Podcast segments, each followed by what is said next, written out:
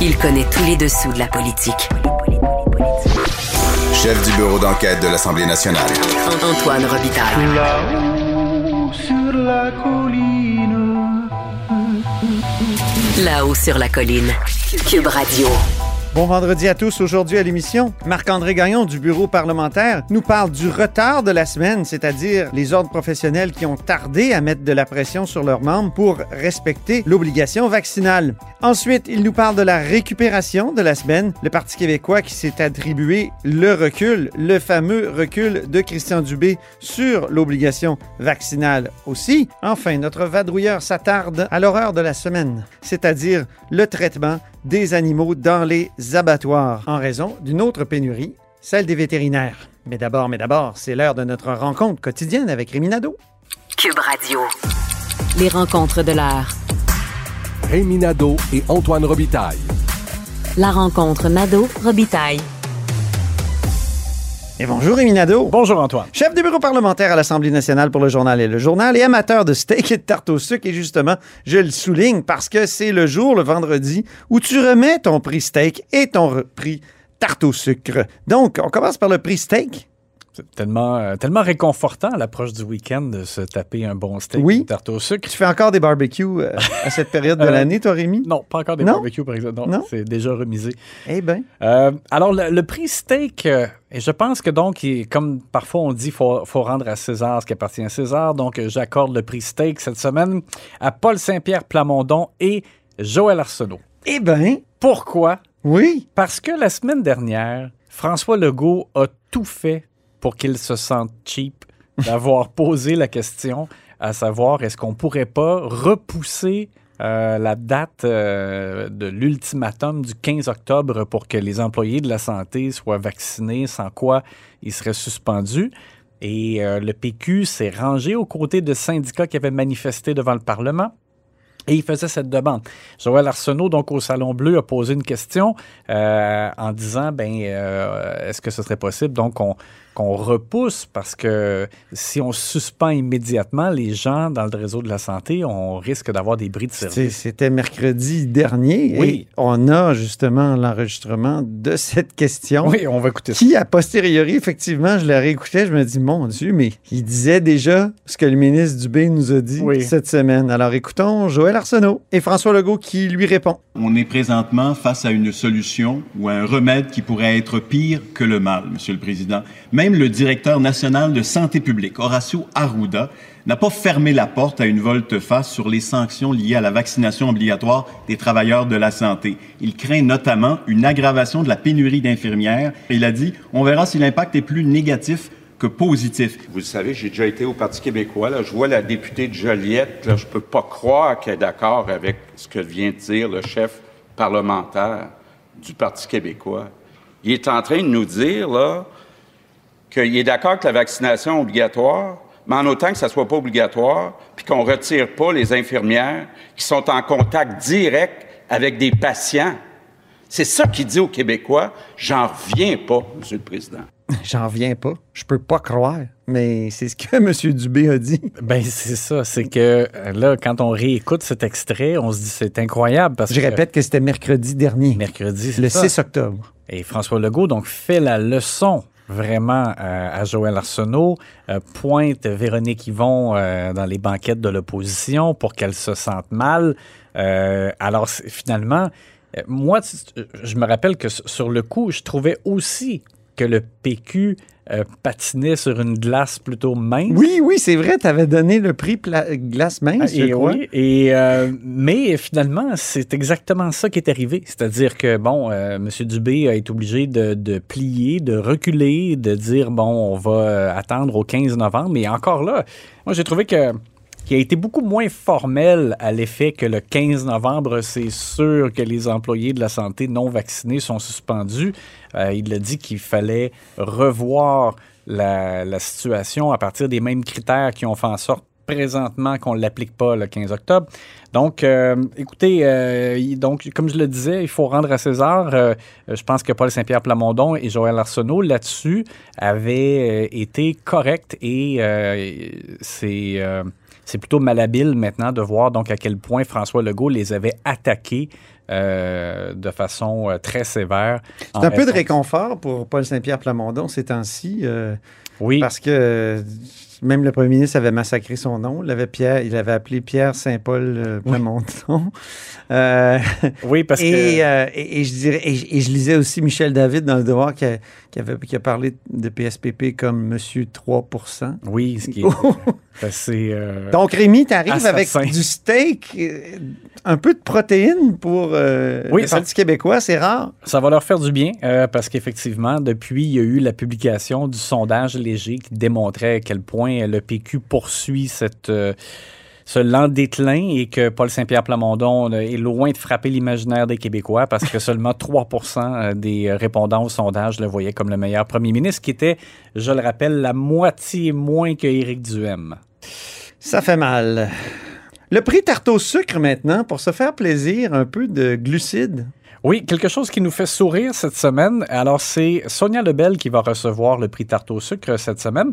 Et La présidente du Conseil du Trésor elle-même. Oui, responsable de la négociation avec euh, les éducatrices en service de garde. Et on sait que cette semaine, il y avait il y a- la, la tension a monté un peu. La partie euh, syndicale reprochait à Mme Lebel de ne pas être là, de ne pas avoir participé aux discussions, ce que niait catégoriquement Sonia Lebel? Alors, mercredi... Genre de théâtre insupportable de toutes les maudites négociations Oui. que je couvre, moi, depuis 2005. là. C'est vraiment... euh, en tout cas, Ouais, c'est- voilà. c'est un film qui se répète. Oui, vraiment. On est à la table, vous n'êtes pas à la table. J'ai- ah, oui. bon.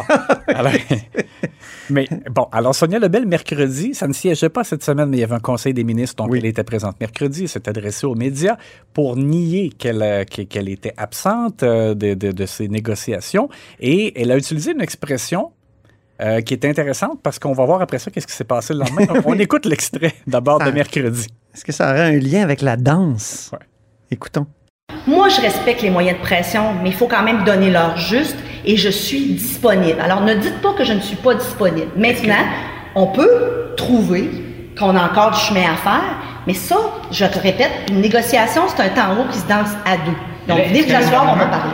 Donc, c'était mercredi, le 13 octobre, dans le couloir. C'est Vincent Larin qui, avait, qui a capté cette allusion à une danse célèbre. Oui, je- les anglophones di- disent It takes two to tango. Et je Ouais. pense que l'expression part de là. Et euh, donc, elle dit Mais on pourrait en dire autant du cha-cha.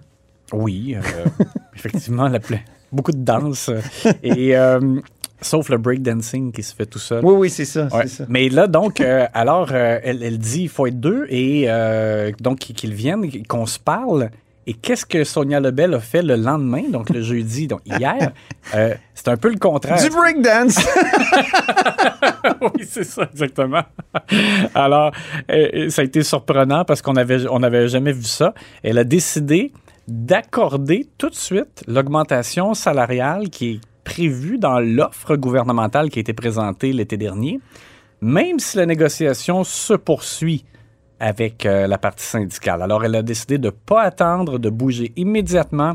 Et donc, avec le recul, ses propos de mercredi sont, sont plutôt drôles parce qu'elle disait faut être deux, faut se parler. Puis finalement, ce qu'elle a fait, c'est qu'elle a agi immédiatement avant d'avoir l'entente avec la partie syndicale. Et on en avait parlé. Écoute, moi, je pense que sur le Oui. fond, c'est pas une vilaine chose parce que ça empêche pas le, le reste de la négociation. D'ailleurs, le gouvernement va revenir avec une offre bonifiée, disent-ils, et il y aura la, la suite des négos. Mais au moins, ça envoie tout de suite un signal aux éducatrices en garderie qui vont voir apparaître en novembre une, une augmentation de, de leur paye. Et euh, ça peut être un facteur de motivation euh, suffisant au moins pour... euh, cesser euh, de- de- d'assister à un exode des ressources dans ce réseau qui est très important. Ça va être une grosse semaine la semaine prochaine. hein. Le 19, il y a le discours d'ouverture de la nouvelle session parlementaire par François Legault. C'est souvent des discours importants où le premier ministre essaie de, de relancer son gouvernement. Là, évidemment, le, le gouvernement est déjà lancé assez haut. Là. Je veux Ouais. dire, on il est dans les stratosphères. Mais quand même, il- on sent le besoin de marquer une pause avec la pandémie alors que la, quatrième vague se déroule assez bien au Québec. Oui. Dans, dans, le cas du gouvernement Legault, on peut dire que c'est pour poursuivre une lancée, parce que, comme tu l'as dit, euh, on est loin d'un gouvernement qui, euh, qui est enlisé. Là, ah non, ils sont avec le capitaine Kirk euh, dans la stratosphère. Exactement. Mais voilà, c'est un moment important. Et comme il n'y aura pas de remaniement, là, ne cesse de nous dire les proches de François Legault, ben, l'autre façon de marquer les esprits avec une espèce de, de renouveau, c'est un discours inaugural. Donc, les, points qui seront importants là-dedans, euh, c'est François Legault qui va annoncer, dans le fond, quelles sont les priorités, ce que veut accomplir le gouvernement dans la dernière année du mandat avant le rendez-vous électoral. Alors, la création des places en garderie, comment on va y arriver. Donc, il y aura un plan de match qui va être présenté dans la semaine aussi avec un projet de loi. dépôt d'un projet de loi et euh, la modernisation du réseau de la santé parce qu'on voit à quel point bon ça prend des ressources humaines, mais il faut aussi que le, le système de santé soit plus efficace, fonctionne mieux. Christian Dubé. Mode de euh, rémunération des médecins. Mode de rémunération des médecins. C'est une promesse de 2018. Oui, et Christian Dubé, je l'avais écrit récemment, veut enclencher une, informatisation là, uniforme du réseau de la santé pour que tous les systèmes se parlent. C'est ça, c'est comme un fantasme qu'on nourrit là, depuis plusieurs années. Passer à l'ère post-fax. Oui, exactement. Post-cartable avec stylo et euh, dans les salles d'urgence avec les papiers, les tonnes de papier.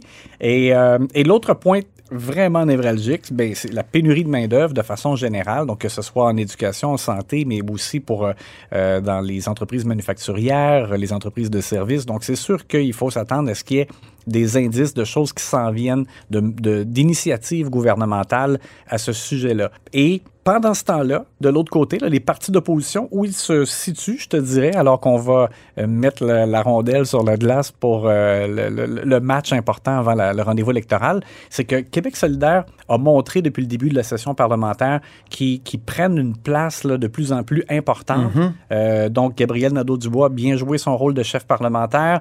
Ses, euh, ses confrontations avec François Legault sont vraiment, je te dirais, excitantes là, pour les analystes politiques que nous sommes. Et donc, ça allait bien jusqu'à ce qu'il se casse les dents avec une sortie à Wendake, à Wendake euh, concernant les Autochtones. il est possible que ce ne soit qu'un faux pas qui ne laisse pas trop de traces dans les prochaines semaines, mais ils, doivent évidemment euh, en tirer le son. Pour ce qui est du Parti québécois, presque, rien ne va plus, ça, ça, va mal. Euh, il y a eu au moins... Ton prix steak. Une chance. Non, mais imagine, parce que, bon, s'il avait fallu que ce soit le contraire euh, et qu'ils s'enfoncent davantage avec cette prise de position, ça aurait été encore plus pénible. Mais là, au moins, ils, ont eu ce bon moment-là, je te dirais, maintenant, parce qu'ils ont, ils semblent avoir fait preuve de clairvoyance dans, dans ce dossier-là. Et pour ce qui est des libéraux, et je trouvais qu'il y avait pratiquement que Marie Montpetit qui avait eu un bon début de session. Juste avant l'ajournement, et c'est elle qui a, trébuché.